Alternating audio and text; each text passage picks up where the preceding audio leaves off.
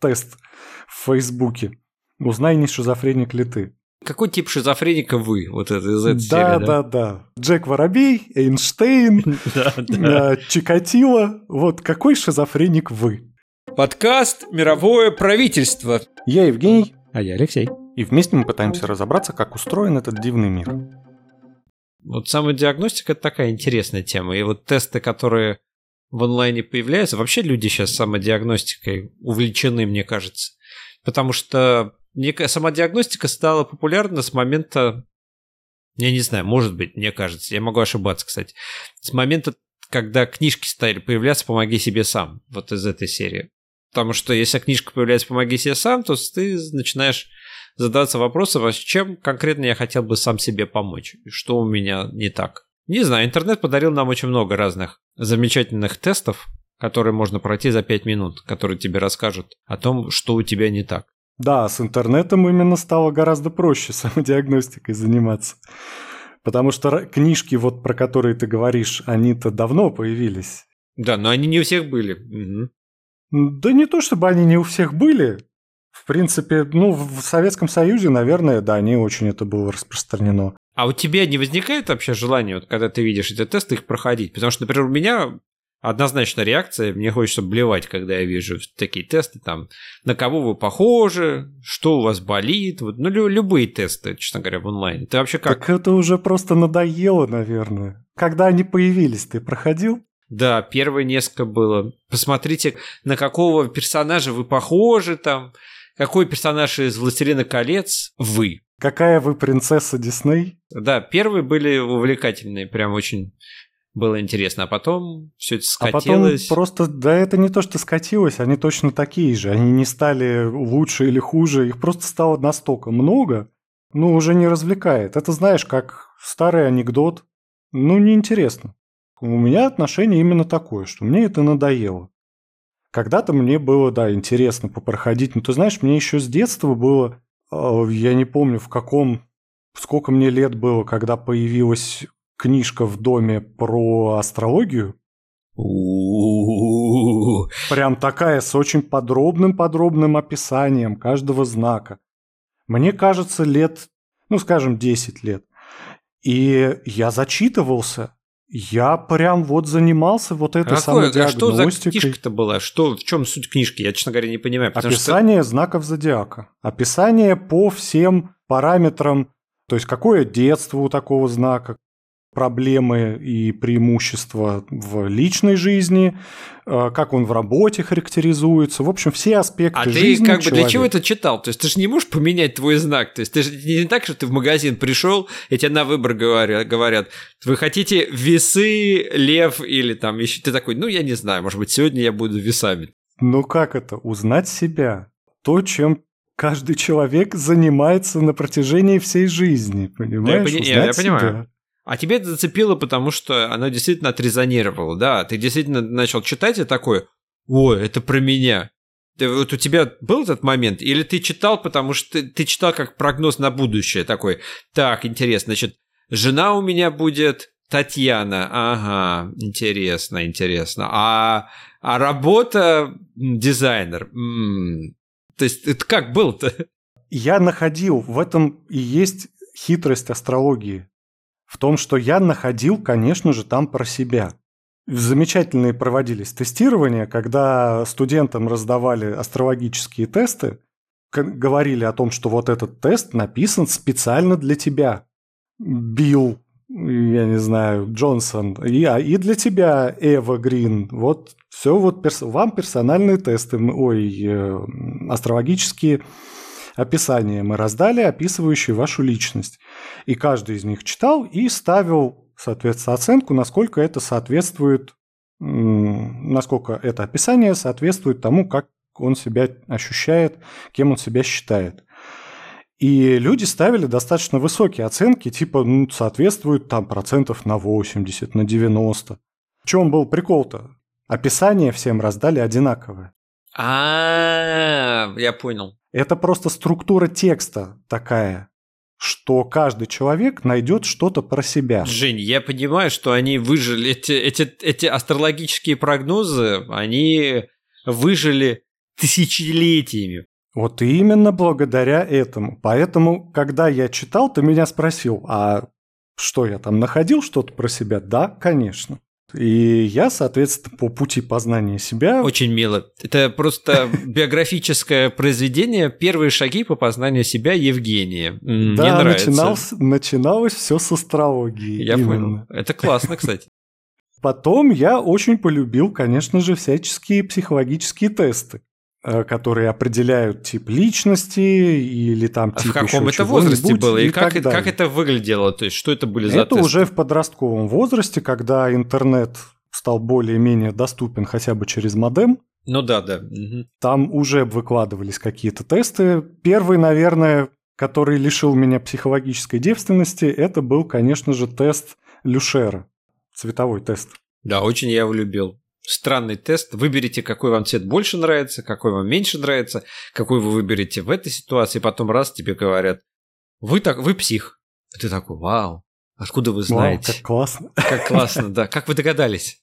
Причем фишка с этим тестом Люшера или Люшера, собственно, организация, которая сейчас за него, так сказать, отвечает, которая владеет патентом или что-то типа того, они везде говорят о том, что все тесты в интернете – это полная лажа. Да. Настоящий тест Люшера только у нас, и он может быть только печатным. Потому что мы определенным образом калибруем эти цвета. Я занимался психологом, у нее было два веера. Один был неправильный, который пиратский, а другой был оригинальный люшеровский, такой задрипанный уже, знаешь, такой уже цвета, там, там уже не все сэмплы полные, то есть уже там кусочки отвалились, но он был такой типа аутентичный, самый правильный, сертифицированный, что если ты недоволен результатом первого теста, ты можешь использовать оригинальный, тогда он более точно определит. Мне кажется, что здесь на самом деле хитрость заключалась, которую они заложили, заключалась в том, что просто если ты недоволен результатом, такой, я недоволен. Они говорят, ну, вы знаете, вы использовали неофициальные цвета. Вот если вы заплатите еще нам столько-то денег и будете использовать официальные, мы вам дадим более точный результат. Да, это все очень похоже на точно такой же развод, как всяческие тесты биодиагностики, компьютерная диагностика, вот это вот да, все. Да. Там по капле крови мы вам расскажем о всех ваших болезнях и о том, как у вас будущая жизнь сложится.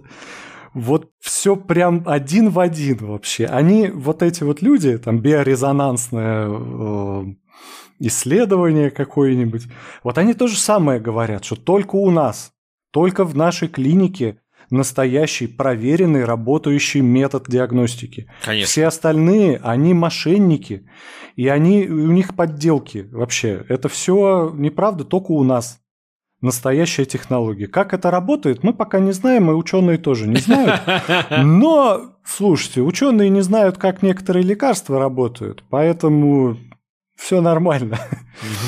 И когда они, они прям мошенники, так их и назовем, да. Когда они придумывают новый прибор, а это очень важно для маркетинга, ты понимаешь, они придумывают новую версию своего прибора, обзванивают своих бывших посетителей и говорят, вот вы тогда прошли, а вот тот был тест неточный. Мы сейчас доработали наш аппарат, а, и он теперь вот все очень хорошо и очень правильно покажет. Тестирование бесплатно. Ну, потому что они зарабатывают на назначениях лечения, на всяких БАДах, травках и фуфломицинах. И терапиях.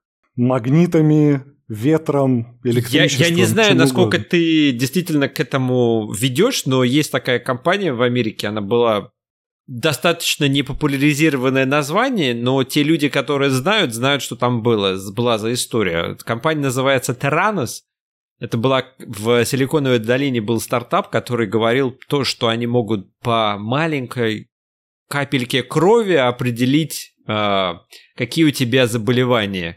И этот скам, он шел очень-очень много лет, до 2017 года, когда вот женщина, которая 19-летняя, которая основала эту компанию. Ее приз... называли Стив Джобс в юбке. Да, да, Она да, была да, мультимиллиардером. Угу потому что инвесторы огромное количество денег туда вложили, причем вкладывали, и в совете директоров были люди из правительства Соединенных Штатов. Да, там был Шульц, там, все там очень и так далее. Там были очень серьезные персонажи, как бы. Да, и потом все это было развенчано, и оказалось, что такой технологии нет и не существует. Ее модель была заключалась в том, что она просто никому из своих сотрудников не давала полную информацию. Они были в неведении, они думали, что они разрабатывают какую-то часть, которая является или работающим элементом большой крупной системы. Очень, кстати, такой грамотный скам. Существовал сколько? Почти больше 15 лет. Это внутренняя механика, а изначально ее механика была в том, что вот у меня есть идея, и я под эту идею соберу инвестиции, соберу ученых, а они потом придумают, как это сделать. Ну да. В итоге просто оказалось, что так сделать никак нельзя. Это просто физически невозможно, извините, не в этой вселенной. Но не суть, это мы отвлеклись на самом деле. Ты знаешь, мне кажется, ты правильно нащупал основу как бы проблемы или основу вообще всего этого процесса, оно заключается в потребности или желании человека к самопознанию. Потому что я начал думать о таких сайтах, как очень популярный в Америке сайт ancestors.com, это где ты узнаешь про своих предков, ты присылаешь генетический им... тест, где, генетический да? тест, да, где ты присылаешь им ДНК, они тебе рассказывают, где твои предки живут, какие-то родственников, может, найдешь случайно, говорят, они все время любят рассказывать эти истории успеха, где человек находит своего близкого родственника, живущего в нескольких километрах от своего дома, о котором он никогда не знал, и оказалось, что много-много лет назад там две ветки семьи разошлись, разругались, и он про это даже не знал, и потом они встречаются, оказывается, что они даже внешне похожи так далее. Ну, какие-то такие истории. Или там братья разлученные при рождении, там, так, как бы много разных историй успеха. Но главное, что люди все равно платят огромные деньги для того, чтобы узнать что-то про свое прошлое, чего они раньше не знали. А другая сторона этого вопроса – это люди, которые отрицают это и говорят, что вот сейчас создается гигантская ДНК-база, и я не хочу в этом участвовать. По факту так и есть. Действительно создается гигантская ДНК-база. Это биг дата, которая как раз позволит на самом деле делать какие-то более-менее реальные прогнозы по ДНК, потому что ну, ученые до сих пор не очень, в общем-то, понимают, что в ДНК за что отвечает. Мы знаем из всей вот этой длиннющей последовательности многомиллионной, мы знаем только про ну, какие-то сотые доли процента, что они делают. Вот все остальное – это темный лес. И собирание такой статистики, оно действительно поможет предсказывать про какие-то там заболевания, больший спектр, потому что сейчас точно сказать, что у человека вот какое-то заболевание, очень небольшое количество этих заболеваний мы знаем по генам. А вот так вообще, чтобы спрогнозировать, какая у человека вероятность рака того или сего, или там диабета, или какого-нибудь иного аутоиммунного заболевания, на основании статистики мы вполне сможем. В том числе мы сможем и на основании вот этой статистики предсказывать и более-менее предсказывать какую-то успешность человека в жизни, его интеллектуальный уровень. Почему нет? Я прекрасно понимаю, что это действительно так. То есть, что Безусловно, ну просто ты же хочешь самопознать, ну как-то себя узнать и так далее. Ты же заинтересован да, в ты получении... ты же хочешь этой... знать будущее. Угу. Заинтересован в получении этой информации, да, будущее. Еще как. А какой я буду? А вот, понимаешь, где соломку-то подстелить? Что меня ждет? Мы же ради этого хотим знать. Но я думаю, что понимание, знание себя – это, наверное, немножко про другое. Это, наверное, не про вот это вот будущее, не про то, чтобы подготовиться к каким-то проблемам, а это сама по себе потребность. Вот потребность знать, кто я. Я просто сейчас пришел к умозаключению, что тесты, про которые мы начали в самом начале говорить, которые появились в ранние годы интернета, они были все-таки развлекательными, и потом просто ты потерял интерес к, там, к легкости, той, которая, которая была в этих тестах, потому что они, в принципе, ни к чему не обязывали, ни о чем были. А интерес к тестам, про которые мы говорим, другая категория, более психологические, там, серьезные тесты, она остается, и потребность в этих тестах. Говорить про вот такие big data исследования, но это, я думаю, еще более заинтересовывает людей, потому что они получают какие-то инсайты, которые, которым раньше просто доступа не было, и которые основаны на более научной информации, нежели достаточно абстрактные предсказания в гороскопе. Ну вот не знаю, насколько с генетическими тестами так можно про них сказать, но реально в чем проблема всех, абсолютно всех психологических тестов, что они не имеют никакого смысла без специалиста, без психолога. То есть интерпретировать результаты этого теста может только психолог. Причем проходить его нужно в присутствии этого психолога. Да, люшеровские тесты ты можешь получить сертификат, кстати. Психолог может получить сертификат специалиста по люшеровскому тесту. То есть и тогда он может его проводить. Все правильно, да. И это неспроста. Это не просто про Это не выжимание клановый... денег из... Э, это не про клановый сговор, нет. Это действительно про то, что чтобы диагностировать какое-то психическое нарушение, должен быть специалист, который умеет диагностировать, должен быть врач. Человек сам себя диагностировать на основании теста не может, потому что ответы на этот тест, они имеют, ну, грубо, примерно 30% зависит от ответов, еще 30% зависит от времени между ответами и реакций вот этого пациента на вопросы. И еще 30% зависит от э, дальнейшего обсуждения с пациентом, а почему так или сяк, а почему вы так считаете и так далее. То есть сам по себе тест – это только один из инструментов диагностики. И для того, чтобы поставить диагноз, нужно провести полную диагностику, которая включает в себя не только ответы. Да, в классе в пятом, кажется, меня отправили к психологу родители, то есть они меня прям привели, а сами сидели за дверью. И с этим психологом, это был самый-самый мой первый раз, я проходил тест, которым она задавала вопросы, а потом она задавала дополнительные вопросы после теста. И, в принципе, вы, вывод, который она дала моим родителям, был основан на моих ответах, нежели на результатах теста самого. То есть она показала результаты теста, но также сказала, как я реагировал на некоторые вопросы. Но мои родители остались довольны, то есть психушку меня не отправили. Я не знаю, какие должны были быть варианты ответов или что там вообще, к чему это было все призвано. Но я помню, что это какой-то личностный был тест, то есть на определение моих ценностей или еще чего-то. Да-да, вот ты, кстати, очень важный сейчас момент такой заметил, что действительно можно давать правильные ответы. Если тест проводится в онлайне и без присутствия специалиста, то можно дать правильные ответы. И, соответственно, тестировавший не получит никакой информации о тестируемом. Потому что тот давал ответы так, чтобы, ну, не знаю, допустим, устроиться на работу, создать какой-то определенный образ. Пройти. Этот тест можно пройти. Так же, как ЕГЭ, понимаешь? Да, я понимаю. Поэтому они бесполезны для самодиагностики, потому что, ну, что ты из этого узнаешь, из этого теста? То, каким ты себя хочешь видеть, вот только это ты узнаешь. Ну, наверное, да. И ты такой, да, я действительно такой. Ну и классно, все. Вот и вот и договорились с самим собой. Уверен ли я, что такой? Пройду-ка я тест. Но изнутри системы нельзя познать систему.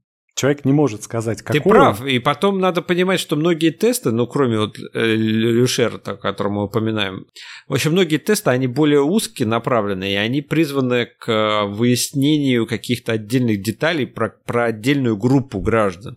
То есть они не в такой, не для широкой массы, не для всех. Они не были протестированы или созданы для того, чтобы тестировать все население земного шара. А по сути интернет дает доступ ко всем тестам, и такие тесты в том числе присутствуют. И потом получается, что да. Да не то чтобы даже про всех или не про всех, а эти тесты изначально дизайнились так, что их специалист проводит. Ну да, да. Вот этот вот тест Холланда э, на выбор будущей профессии, он дизайнился так, что вопросы должен задавать человек тебе и смотреть, как ты на них отвечаешь. Только так можно действительно какую-то более-менее прогностически правильный дать ответ. А когда человек проходит сам в онлайне этот тест, ну, этот тест покажет, кем он думает сейчас, он хочет работать. для, может быть, ребенка это какая-то полезная, ну, в общем, сомнительная, на самом деле для любого абсолютно человека в любом возрасте сомнительная полезность. Все эти тесты разрабатывались психологами для того, что вот я придумал этот тест, и я сижу, и тестировались они именно так, что я сижу и задаю людям эти вопросы, и дальше наблюдаю за ними, и потом смотрю, как у них в жизни что-то там сложилось, и вот э, соответственно, понимаю, насколько это научно достоверно то, что я сделал. То есть тест придумывался просто как серия вопросов, варианты для тебя, чтобы направить в какое-то направление, направить направление твоей мысли, но анализ проводил сам человек, а не машина, и анализ проводился частично на основании интуиции ну, ведущего нежели на основании жесткой системы вот ответов. То есть, если ответ ААА, значит, ты такой, а если ответ БББ, значит, ты другой человек. То есть мы ну, про интуиции это ты уж прям совсем сминимизировал. Нет, это скорее не про интуицию. Профессиональный это... опыт. Да, да, вот именно так. Хорошо. Это можно сравнить с работой судьи. Есть законы, они написаны. И в каких-то случаях, может быть, и можно обойтись только законами, ну, допустим, когда, там, я не знаю, нарушение парковки. Правил парковки, вот мы можем только снять на камеру и все. Но в реальности на самом деле всегда есть какие-то дополнительные условия, которые могут сделать человека невиновным. И для этого и нужен судья. Абсолютно аналогично с работой психолога. Есть, конечно, четкие вопросы и четкие ответы, и вот эти вот тестирования, баллы и все такое. Складываешь, считаешь, оно тебе чего-то дает. Но помимо вот этой сухой математики, нужно понимать, как человек говорит и почему он отдает тот или иной ответ. И быть вот судьей, то есть нужно выслушать обвиняемого, выслушать его сторону, его позицию, а не просто на основании показаний прокурора или сотрудника полиции выносить приговор. Потому что так это похоже на ну, такое заочное правосудие. Вот эти вот онлайн-тесты. Автоматически все посчитали, все, вы такой. Я согласен. Это, кстати, хорошее сравнение с заочным правосудием. Это действительно так. Потом люди, видимо, с... многие разочаровались в результатах, соответственно, которые дают онлайн-тесты. Многие. Поэтому интерес к ним пропал. Сейчас все-таки новые методики ищут. Не. Хотя не знаю. Подожди, я очень зря такие делаю умозаключения, поскольку я не являюсь целевой аудиторией изначально и не сижу теперь в социальных сетях, где как раз шарятся все эти тесты. Надо побольше, наверное, посидеть на Фейсбуке и посмотреть, что там происходит. Потому что раньше Фейсбук был основным, по-моему, источником всех этих тестов. Я думаю, все так же люди продолжают проходить это, эти тесты. Это все так же популярная история. Но я сужу, по крайней мере, по количеству, в принципе, сайтов с тематикой разных психологических и около психологических тестов. Их не становится меньше, их становится только больше. Все так же, мне кажется, это популярно. В некотором смысле это переходит на новый уровень, вот это автоматическое, так сказать, тестирование, с бигдатой и со сбором информации о людях. То, чем занимаются все соцсети, и, и не только соцсети, там и Google, и Apple, вот все какие-то IT-компании крупные пытаются создать портрет каждого пользователя, определить каждого пользователя в какую-то ту или иную категорию потребления там товаров или псих... Э, политической, может быть, позиции человека на основании того, что он просто делает, не разговаривая с этим человеком не спрашивая у него ничего, а просто на основании данных. По сути, то же самое онлайн-тестирование. И у меня очень сомнительна точность. Я понимаю, что очень хочется инвесторам в это верить, и рекламодателям очень нравятся вот эти вот картинки про то, что вашу страничку смотрят такие-то, такие-то люди, им нравится вот это, не нравится вот это. Из этого мы сделаем предположение, что они, не знаю, допустим, либералы, которые хотят чего-то вот одного, а не другого. Да. По-моему, это просто развод инвесторов и рекламодателей на деньги. Именно потому, что это все заочно онлайн, дистанционно проходит, с людьми с этими не разговаривают. Человек себя репрезентирует в интернете, в той или иной соцсети каким-то определенным образом. То есть ты говоришь, что как бы из-за того, что в сети выступают аватары, никакая реальная статистика невозможна, да? Да, да. Есть в социологии количественные исследования, есть качественные. И в некоторых моментах можно полагаться на количественные. Количественные – это вот эти опросы по телефону или на улице подошли. По сути, те же самые онлайн-тестирования ничем не отличаются. Потому что там у вопрошающего нет задачи услышать, как человек говорит. У него есть задача просто записать ответы. Все. Но есть качественные исследования, когда собирают группу, ну, условно говоря, фокус-группа это называется.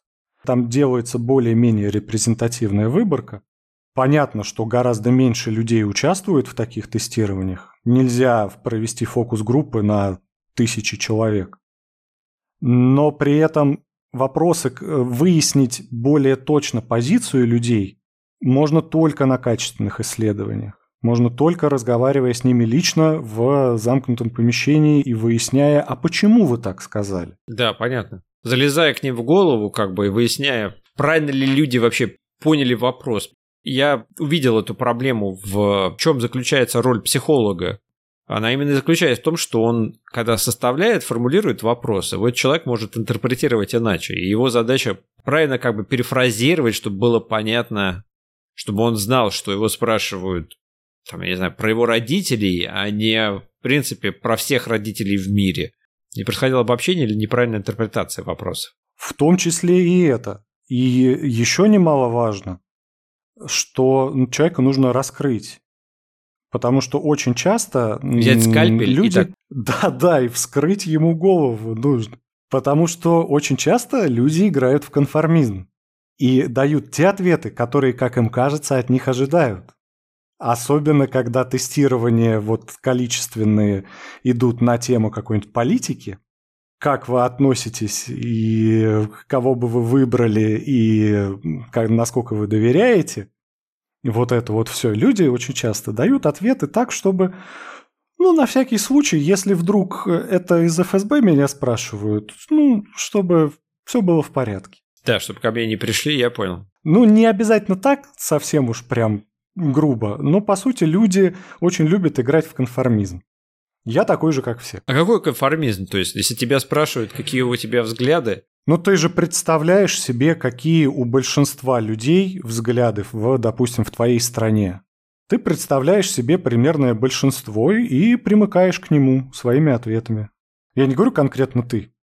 Может быть, э, ты так не будешь делать, но много людей так делают. Неоднократные тестирования не онлайн, а исследования по всем правилам, они неоднократно показывали, что уровень конформизма практически в любом обществе составляет порядка 70-80% людей. Ну, я никогда не верил в политические всякие вот эти тесты исследования по тому, кто как будет голосовать, потому что, как показывает опыт, а люди говорят, что там я буду голосовать так.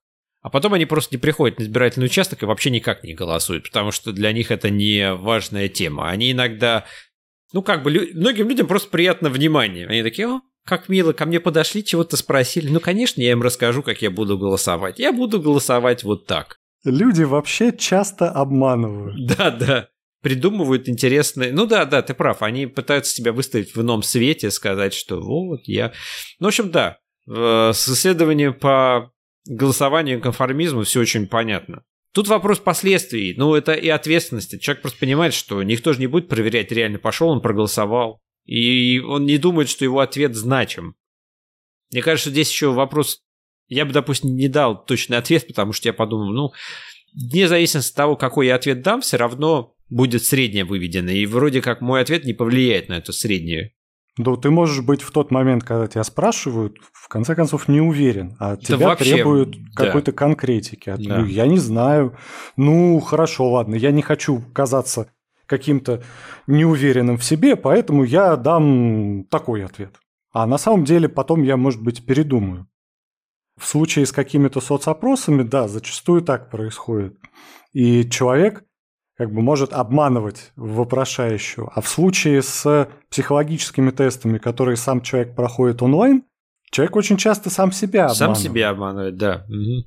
Потому что, скажем так, насколько много людей не врут себе, не обманывают себя в отношении своей жизни, своих, э, своей семьи, своих потребностей. Это вообще чрезвычайно редкие люди, которые настолько хорошо отрефлексировали себя и выросли личностно, что хорошо понимают, когда я себя обманываю, а когда и когда я пользуюсь какими-то вот э, техниками психологическими избегания защиты и всего такого, а когда я настоящий я. Это очень сложно, мало людей. И только, наверное, понимаешь, такой человек может пройти в онлайне тест и действительно узнать про себя. Но только, я думаю, такому человеку не нужно проходить тест, чтобы узнать себя. Он и так себя знает. Ну, наверное, он проходит для того, чтобы другие его узнали. Это тот а, самый. Вывесить, чтобы результаты, да, у себя на страничке, действительно. Да, да. Ребята, я такой, я вот, мне, я устал вам рассказывать. Я такой, я? и тест говорит, что я такой. Посмотрите, видите, у меня есть, вот мои доказательства, да. Вот, вот мой документ, да, сертификат. Я шизоид с гиперактивным радикалом. Да, да. Вот, вот, пожалуйста, описание меня. Относитесь ко мне так. Да, да. А то ходят тут и думают все, что я не в растенник. Нет, не надо так. Вполне возможно. Но мне почему-то кажется, что такому человеку не нужно кому-то что-то доказывать. О, видишь. Он как бы самоактуализирован уже и понимает свое место в этом мире и ему не нужно чужое мнение. Мы такого описываем. Я прям хочу с ним познакомиться, прям вот реально, мне надо, мне надо его найти, познакомиться, хочу пожать ему руку, задать ему вот несколько Маслоу, вопросов. Маслоу писал, что вот он таких людей нашел сколько-то. Он говорил, что их очень-очень мало, но он с ними знаком. Маслоу, правда, наверное, уже мертв, к сожалению. Но, может быть, его ученики знают этих он оставил адрес, да. самоактуализированных людей, да. Может быть, у них есть каталог. Каталог, да, да. Как желтые страницы, и там такие красные страницы. Это там уже другая книжка с меньшим количеством страниц. Это где красная книга, людей, это которые... вымирающий вид, потому что, да. Да, да, красная книга, именно. Занесли, в конце концов, их. Ну ты как вообще? У тебя желание не после записи этого подкаста не появилось пойти и пройти какой-нибудь тест очередной? Такой, пойду-ка я к приключениям навстречу. Пойду тест Сонди. Ты знаешь, вот у меня в отношении тестов были такие стадии. Сначала они мне очень нравились. Я очень любил все тесты проходить. Потом я стал относиться к ним высокомерно. Вот этот тест глупый, а вот этот вот я знаю, как пройти, я вас всех могу обмануть, какой я умный, ха-ха-ха. А сейчас я нахожусь в стадии, когда мне уже как-то все равно на эти тесты. Про них я говорил, собственно, вот все последние сколько, полчаса, 40 минут, вот я говорил свое отношение к тестам. Очень важный, нужный инструмент в руках психолога, а так фигня. Я после подкаста, да, пойду поиграю. Да, да. Пойду лучше проведу время с пользой. Понятно, понятно. Я заинтересовался, куда они пропали, существуют ли они все еще. Это для меня основной вопрос. Потому что раньше вот были тесты-генераторы, и все свои тесты делали, и прям это был какой был какой-то момент бума тестирования. Потом все в моем представлении спало на нет. Но, наверное, они все еще существуют. С какими-нибудь заманиловками, типа пройдите, ответьте на эти вопросы, и мы вам скажем, кто ваш любимый художник. Я помню, такие даже были. Но и сейчас есть. Я думаю, они только из твоего поля зрения пропали. Но в целом, я с тобой полностью согласен. На самом деле ты меня убедил в том, что тест работает, когда его проводит психолог в определенных условиях, и он сам делает выводы на основании твоих ответов и реакции на тест, нежели самого теста. И, пожалуй, это действительно так. В принципе, проходить тесты в онлайне большого смысла нету. Хотя в некоторых случаях ты можешь получить какой-нибудь общую информацию. Я помню, что я проходил тесты некоторые по несколько раз и получал разные результаты. При этом, в принципе, я не чувствую, что я менялся в это время. То есть это не так, что я прошел в один год у меня один ответ, через год у меня другой ответ. Нет, мы говорим про несколько дней. И через несколько дней я получал другие варианты ответов. Да, вчера я был шизофреник, а сегодня у меня биполярка. Вот очень интересно. Ну, либо я просто без, у меня биполярка постоянная, и у меня меняются варианты ответа в зависимости от времени суток, того, поел я или нет. А к гороскопам мы вообще как-то... Мы начали же с гороскопов. Это я начал с гороскопов. Свой долгий путь. Кто-то на них остановился, кто-то к ним пришел, наоборот. А некоторые, наоборот, заканчивают гороскопами, да. Я знаю людей, Закончил которые... жизнь гороскопом. Закончил Это такая эпитафия над, на надгробной плите. В детстве, помнишь, был такой, когда тебе, ты узнал, что у тебя на руке самая длинная линия это линия жизни, что вот и все друг друга мерили, сходили, смотрели, у как, как вот эта складка на руке, у кого какой длины. Ты такой, о боже мой, у меня она где-то обрывается в середине, все что ли? Ну вот. Сейчас ты смотришь на эту складку, такая, ну, складка складка, что? Хорошую вещь хиромантией не назовут. Да. Подписывайтесь на подкаст. Вот это вывод. Вот это поворот.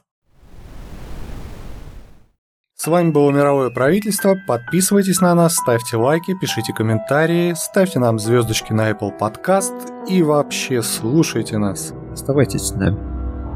На этом все.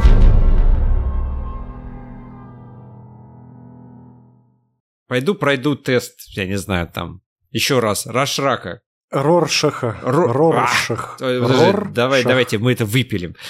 Пойду-ка я тест Роршака. Блин, Рошраха. Роршах. Роршах. Рор... Подожди, да, я сейчас прочитаю, как он пишется правильно. Роршах, да, Рош... Роршах, Роршах. Пойду пройду я тест Роршах. Роршаха. Еще раз. Окей, окей, окей, окей, сейчас собрались, собрались. Пойду пройду я тест Рошраха. Я выговорил все буквы. Рош, Рош. Нет, не в том порядке. Иди ты нафиг, короче. Нет! Нет, ладно, сейчас найду какой-нибудь другой тест. Есть попроще название?